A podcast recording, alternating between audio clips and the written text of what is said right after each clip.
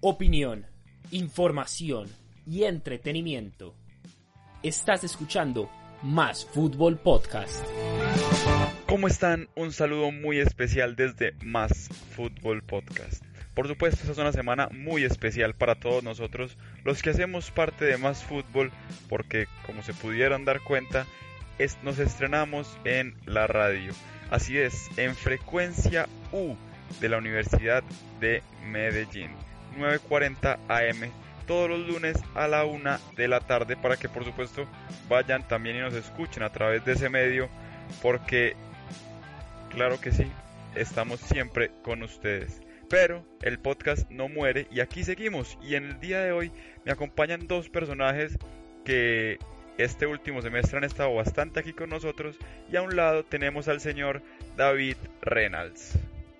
¿Qué más, Santi? ¿Cómo estás? Eh, contento de volver al podcast, eh, como siempre, de hablar precisamente con ustedes dos y de que el tema de hoy sí va a tocar fibras. Voy a llorar. No sé si vayamos a llorar, pero seguramente nos emocionaremos con lo que vamos a hablar hoy. Y que por supuesto ya todos los que nos están escuchando saben porque ya leyeron el título y por eso entraron al podcast. Y es esos jugadores que marcaron nuestra infancia. Pero no solo lo vamos a hacer Renal y yo, sino que también nos acompaña otro que también eh, ha estado aquí frecuentemente, el señor Camilo Vargas. ¿Qué más Santi? ¿Qué más David? ¿Cómo están? Contento de volver ya. Muy emocionante grabar con ustedes siempre. Siempre terminamos teniendo buenas pláticas. Esperemos que esta vez Reynolds no nos vaya a contar su libro de, de jugadores favoritos, pero ya, eh, contento de volver y de, hablar de lo que nos marcó en la infancia. Pues yo tengo entendido que David se pasó toda la semana escribiendo ese libro. Ya ahorita nos va a traer, incluso va a, abrir, no, va a abrir una presentación de PowerPoint para contarnos, hizo una presentación, va a ir contándonos uno por uno. Mentira, no, no, no, eso no va a ser así. En, los, en, los, en el contenido extra voy a dejar el info, la infografía del podcast, muchachos. Ah, bueno, eso, es, eso sí sería importante. Pero bueno, primero, eh, ojalá hayan escuchado el podcast de la semana anterior donde recordamos a una pareja de hermanos que hizo historia en Inglaterra. Él era hace una vez. Y por supuesto, de 15 días estuvo Camilo Sánchez con ustedes. Hoy estoy yo, Santiago Palacios. Y no siendo más, antes de pasar al tema principal, escuchemos las más fútbol news de la semana a cargo del señor ya mencionado Camilo Sánchez.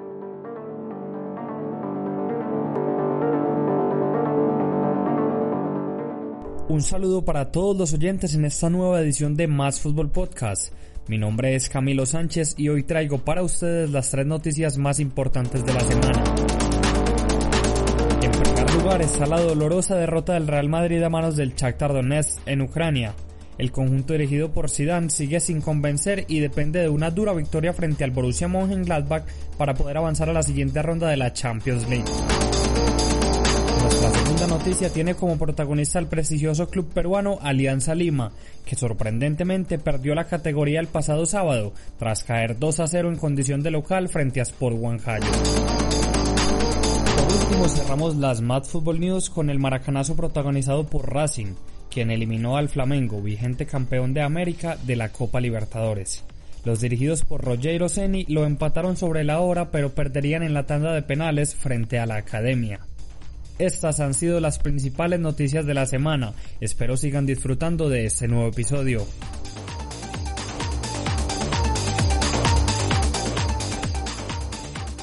Muchas gracias Camilo por las noticias y si quieren estar enterados de todas estas noticias y muchas más todos los días, síganos en Instagram como arroba y por qué no, si les gusta eh, el contenido en video, vayan y suscríbanse a nuestro canal de YouTube Más Fútbol TV, donde el último video recordamos y le hicimos un video en honor a Diego Armando Maradona en el Mundial que lo consagró 1986. Y ahora sí, sin más preámbulos, sin más parla, sin más dilación, empecemos a hablar sobre esos jugadores que marcaron nuestra infancia. Quiero que antes, quiero que cada uno me diga en qué año nació, para que nuestros oyentes se ubiquen más o menos de qué jugadores podremos hablar. Empiezo yo. Yo nací en 1999. David, ¿en qué año nació? 1997. ¿Y el señor Camilo Vargas? 1999 también. Bueno, al parecer estamos bastante parejos. Renal es el abuelo entre nosotros. Y ahora sí, entonces empecemos pues por los más viejos, la jerarquía, la edad, eso no se improvisa. Señor David, ¿cuál fue?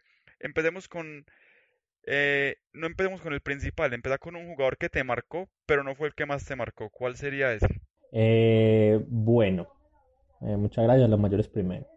bueno, un jugador que me marcó bastante viéndolo ya en este momento y que a mí me gustaba mucho fue Juninho Pernambucano.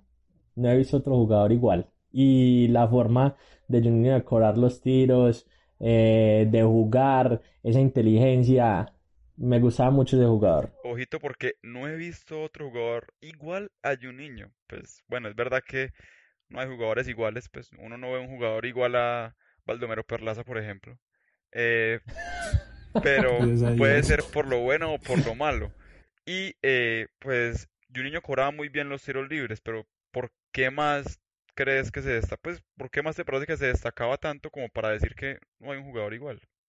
No, no, solo por eso, Santi, la verdad, eh, porque es que si vamos a eso, las discusiones, por ejemplo, de que eh, quién es el mejor jugador o de que estos jugadores son muy buenos, siempre terminan obviamente pues como en los mismos, eh, Ronaldo, Messi, Cristiano Ronaldo, Ronaldinho, pero si vamos a el libro de los tiros libres, tenemos la gran foto de Juninho Pernambucano y tenemos el autor Juninho Pernambucano, la verdad no me parece que haya otro mejor para cobrar tiros libres, simplemente por esa característica. No voy a atreverme a decir que es el mejor de todos los tiempos cobrando tiros libres, pero sí, sí es un referente y sí efectivamente fue, o sea, es como lo que lo destaca y es por lo que quedó en la historia.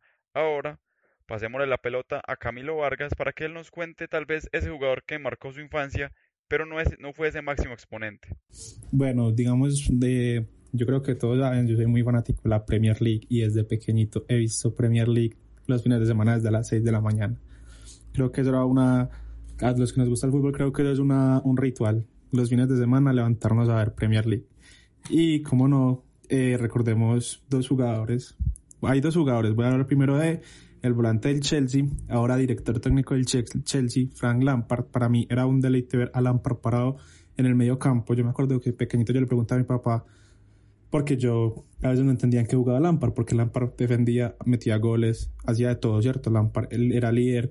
Digamos que también nosotros crecimos con Mourinho dirigiendo al Chelsea la primera vez, eh, viendo, digamos que para mí lo que fue John Terry y Frank Lampard eh, eran como jugadores que me gustaban mucho ver tanto por su liderazgo como por su forma de jugar. Digamos que también ver a Terry, un defensa marcando tantos goles, era impactante, pero me quedo con Frank Lampard porque, digamos, yo esa, esa ola de mediocampistas ingleses que hubo a principio de siglo la tengo súper, súper marcada. Son jugadores a los que veía los fines de semana y también como no olvidar los cantos del Bambino Pons gritando los goles de Lampard.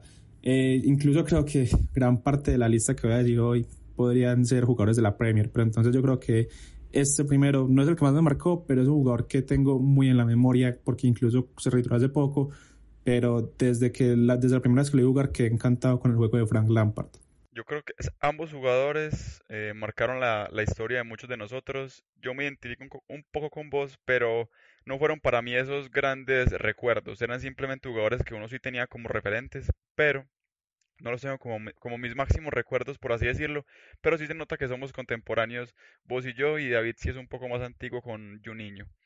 El caso es que, por mi parte, eh, yo tengo un jugador que fui un poco más allá, un poco más lejos, un poco más lejos de, de Inglaterra, y aterricé en Alemania. Ahí yo siempre he tenido un gran afecto por el fútbol alemán, y el jugador que realmente desde pequeño más me ha gustado es Philip Lahm es todoterreno, pero se desempeña muy bien por la banda, puede jugar de central, puede jugar de volante. Es algo así como lo que hoy es Joshua Kimmich, incluso en el Bayern, en la selección, es como, fue ese como, ese como recambio perfecto entre, entre Kimmich y Lam. Y yo creo que Lam, además de todas las características de Kimmich, Lam es un líder. Lam, tenía Lam era un líder innato. En cambio, Kimmich de pronto debe desarrollar eso un poco más. Pero Lam realmente eh, yo disfrutaba ver los partidos del Bayern, disfrutaba ver sobre todo los partidos de la selección alemana. Recuerdo mucho los del Mundial del 2006. Luego en 2010. Bueno, en fin, Philip Lam para mí es ese jugador que no es el máximo referente porque ahorita lo vamos a comentar, pero sí es de los más grandes que para mí eh, vieron mis ojos. Ahora, para que avancemos un poco en esta conversación, em, les quiero preguntar a ustedes si yo les dijera en este momento, para salirnos un poco del tema y retomarlo ahora, ¿cuál fue como ese jugador que por una ocasión en específica les quedó, se enamoraron de él? Mm, Esa pregunta está difícil. pregunta tan difícil. Está difícil esa pregunta, hay que pensarla. Porque es que uno, sí, porque uno a veces, uno, por ejemplo, yo hablo de Lam y yo de Lam lo- hablo de Lam por todo lo que hizo Lam en su carrera, pero hay veces uno tiene un jugador que por algo que hizo en un partido uno ya quedó como flechado por, por ese jugador. Y yo tengo uno. Yo también Quisiera que tengo ustedes, uno. no sé, de pronto me cuenten si Co- también tienen uno. sí, sí, yo, yo, yo también debo- yo también tengo uno, pero comienza vos. Eh, te- le he roto la pregunta a Camilo, yo, yo la pienso bien porque me cuida a quemar para la pregunta, sinceramente. Bueno, a ver, yo no estaba tan joven cuando fue ese, ese suceso, como les dije, soy muy fanático del fútbol inglés y creo que un jugador que de por sí me encantaba y yo creo que a todos nos encantaba que era Didier Drogba, yo creo que era un jugador increíble, pero no sé si ustedes se acuerdan la final del 2012 contra el Bayern Múnich, yo creo que lo que hizo Didier Drogba en esa final, pues si no hubiera estado él, yo creo que el Chelsea no tendría la Champions, pues también dándole méritos a lo que hizo Sech en la tanda de penaltis y el penalti atajado a Robben. Pero yo creo que Drogba fue ese como ese, ese puente para que el Chelsea pudiera ser campeón, porque Drogba es el que empata el partido, pero yo creo que Drogba durante los 120 minutos fue el jugador que más, más presionó, el jugador que más, más entregó. Entonces yo tengo mucho en mi mente porque me gustaba mucho el Niño Torres. Y yo me acuerdo que pues, el Niño Torres entró, pero fue re X en el partido.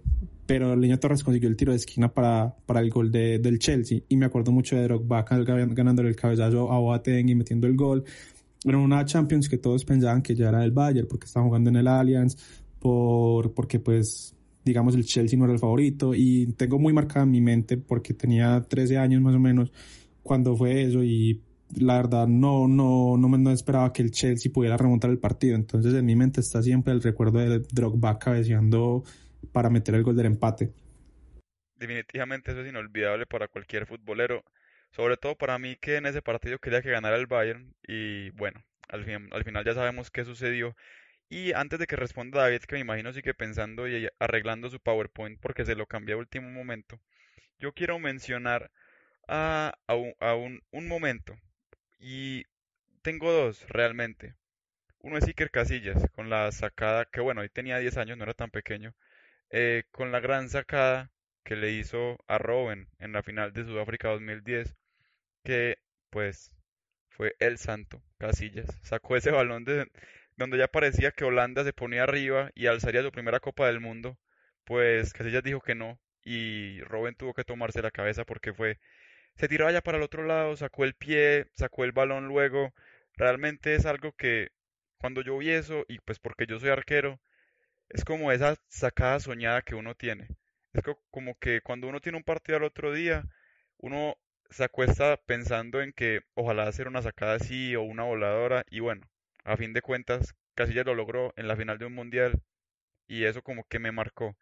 Y el otro, el otro es no es un momento como tal, un partido, es más que todo una temporada, que fue David Ospina cuando empezó en Nacional, que era un pelado de 18, 19 años, ese doble título en 2007, la, lo que hacía en ese, en ese, en los partidos que jugaba, sacaba de todo, voladoras, porque era un arquero chiquito, pero llegaba al palo, con algo que también me sentía identificado, porque yo también soy bajito y también siempre quise poder volar como David, porque realmente es un arquero que te da mucha seguridad, a pesar de ser pequeño, te da mucha seguridad cuando le tiran un balón aéreo.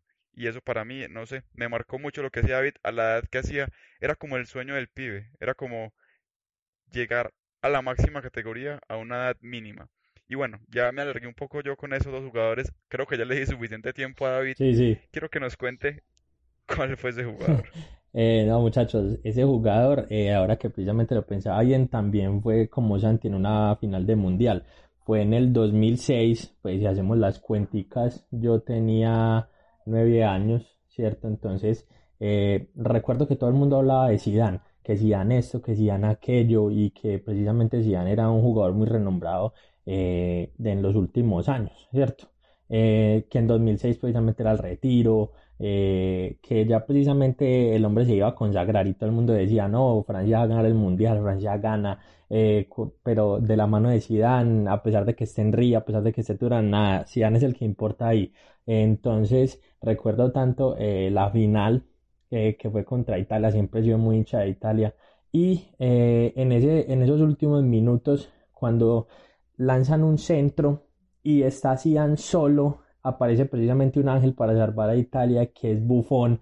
Eh, yo lo había visto durante todo el mundial, me parecía un arquero espléndido, eh, impresionante lo que hacía, pero esa última sacada arriba, Zidane cabeció solo, tenía, podía pensar, podía parar, podía hacer de todo, eligió cabecear y Buffon sacó ese arriba y también es de esas, precisamente esas tapadas que, que, le gustan a uno, que son arriba, que son difíciles, que, que usted se volea, que usted ni sabe cómo cae. Eh, entonces, desde ese momento, Buffon para mí es un dios. Yo tengo un altar incluso por acá ahorita de los muertos. El dios. complicado que nos lo muestren en un podcast, pero ya se ha visto en varios videos en el perfil de Instagram, en, en Reels o en TikTok también lo encuentran y se ven varios videos del altar que le tiene el señor. David Reynolds a Gianluigi Al dios Gigi Buffon. Y bueno, yo creí que David iba a mencionar a, a Buffon en esta última categoría, aunque imagino que lo va a repetir porque creo que es un máximo ídolo. Porque ahora sí pasamos a, a la pregunta que envuelve todo este podcast para que tal vez, no sé si ir cerrando, pero que vayamos ya como llegando a esta parte principal y es cuál fue ese jugador que marcó su infancia, que realmente, que sí, todos estos que mencionamos la marcaron de alguna manera, eh, nos hicieron amar el fútbol, pero siempre hay uno que es el que es más que todo, siempre hay uno que está por encima. Yo tengo el mío, y me imagino que ustedes dos también. Empecemos esta vez por, por, a ver, ¿quién quiere empezar? No sé quién quiere empezar. El que hable primero empieza. Es usted, Santi. no, yo creo que David digamos que David me tiró la, la papeleta. El testaferro. Sí, entonces empecemos conmigo. Yo tal vez en un poco repetitivo, pero eh, siguiéndole eh, un poco el hilo a David, para mí ese máximo ídolo, yo me lo peleé entre el señor Gianluigi Buffon y el señor Jens Lehmann, pero Buffon creo que al final fue el que vi jugar más tiempo, fue el que al final me enamoró de la posición y yo no tengo un, altar de bufón, pero sí tengo la cartica de bufón. Siempre soñé con tener la camiseta de bufón. En un momento tuve los guantes que usaba bufón. Realmente bufón fue el que marcó toda esa... Una historia muy bonita entre este, este pechito y el arco, que aún sigue, pues de manera amateur, pero sigue. Y pues disfruto mucho tapar y siempre tuve de referente a Gianluigi Buffon. Y pues donde empezó todo, como David fue en la tajada que hizo en la final del Mundial. A largo ancora per Sagnol. Arriva il traversone di Sagnol, cerca Zidane!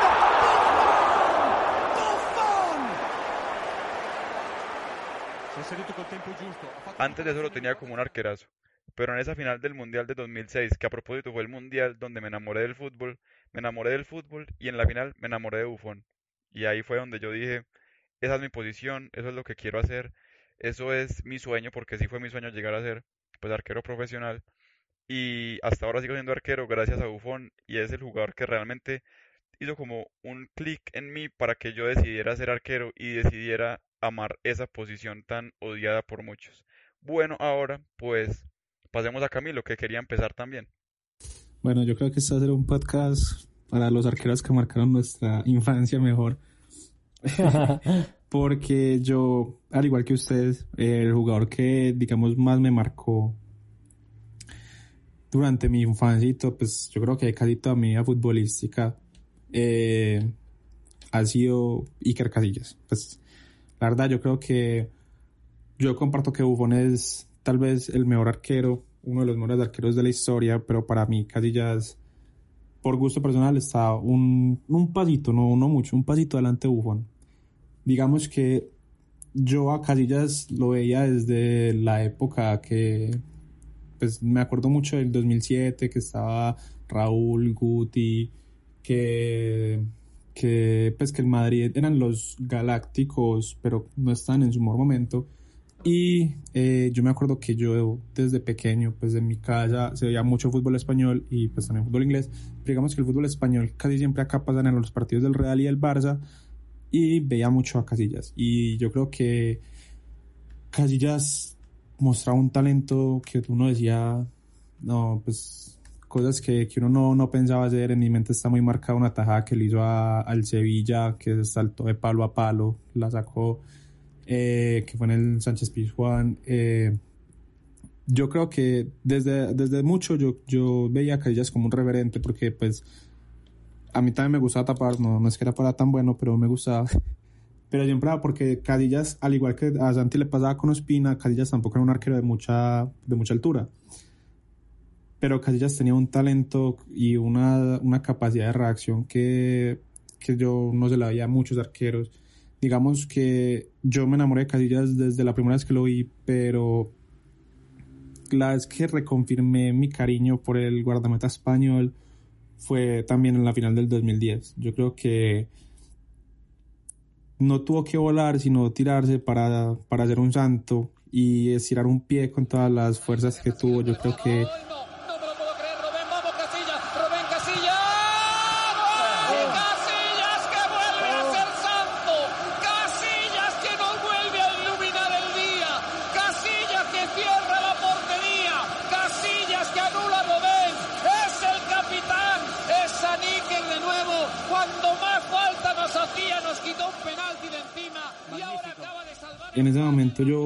yo, me acuerdo que yo en la familia hacíamos la polla y yo le había, pues la polla la había hecho con España. Para los que no saben qué es polla, si nos están escuchando de otro país, polla es las apuestas mundialistas.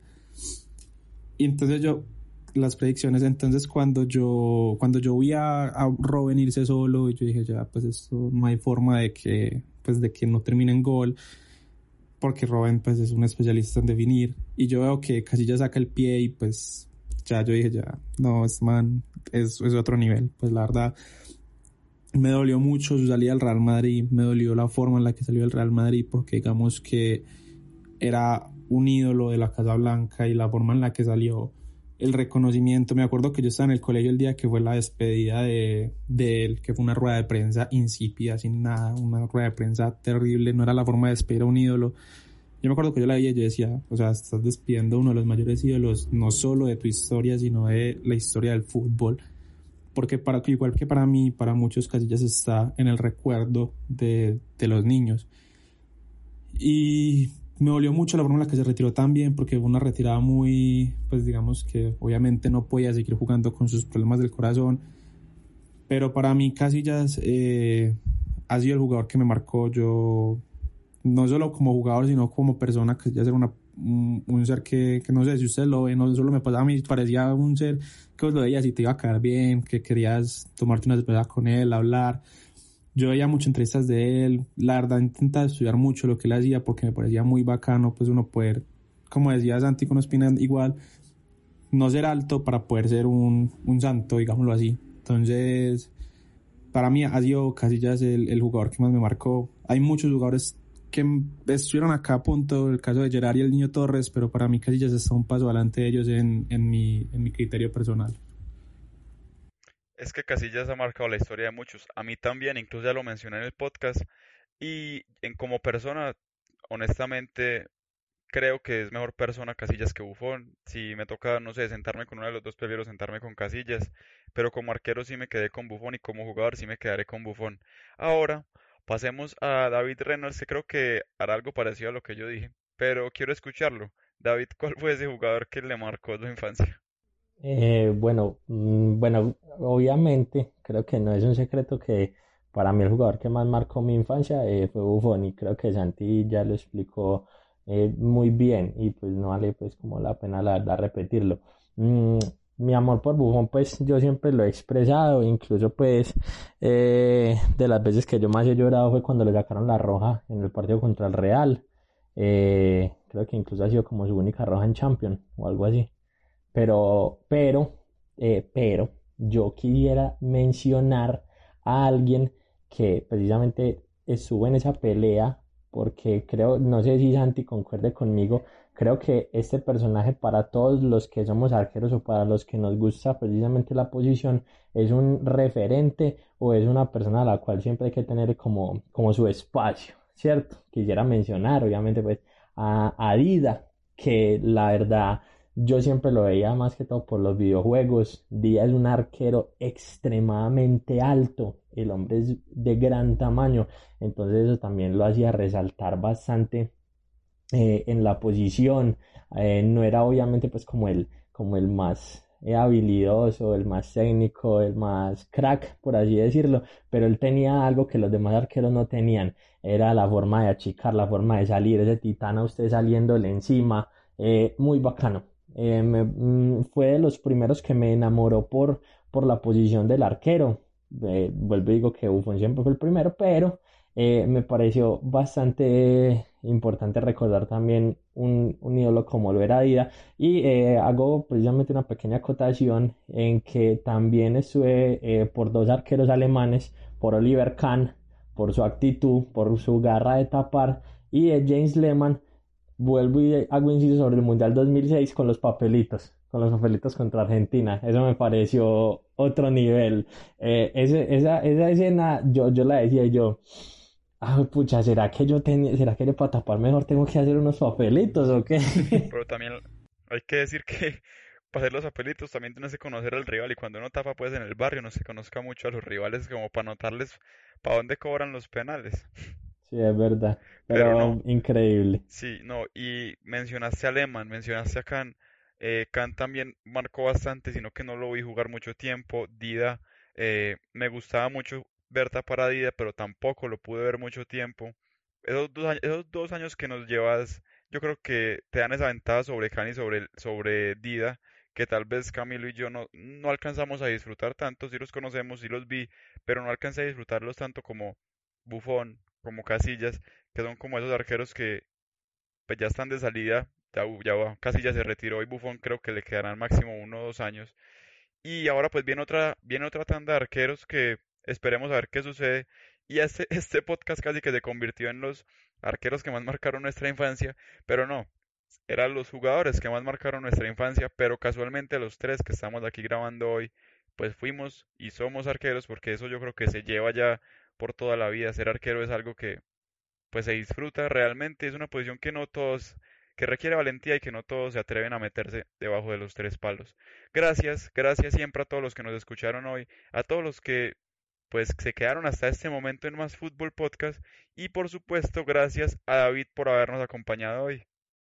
Claro que sí, Santi, no, a ti por invitarme y que precisamente también eh, podamos conocer algunos eh, de los jugadores favoritos de los oyentes. No sé, eh, nadie mencionó a Ronaldinho, nadie mencionó a Beckham, a Castolo, Castolo, gran jugador. Jugadores, jugadores quedaron por ahí se puede hacer segunda parte de este podcast. Se puede hacer segunda parte que no sea de arqueros. Exacto. Varios, varios, jugadores quedaron por ahí y se puede hacer obviamente segunda parte de este podcast con otros miembros de más fútbol que no sean arqueros. José que fue José que le gusta pues la parte de arriba hacer goles. Camilo que es más un medio centro mmm, metepata se podría decir, pero también le pero también le gusta crear eh, y por ahí está Alejo que le gusta jugar atrás. Y bueno, también ese puede que menciona Castolo. En fin, varios se pueden quedar en el aire. Y Camilo, gracias también a vos por habernos acompañado hoy. Gracias Santi, David, eh, como siempre, muy especial de, de, estar acá y creo que lo de nosotros ha sido los podcasts nostálgicos, creo que hemos hecho varios podcasts así con temas que tocan fibras y muy bacano poder disfrutar este espacio con ustedes. Nos gusta tocar fibras, así es.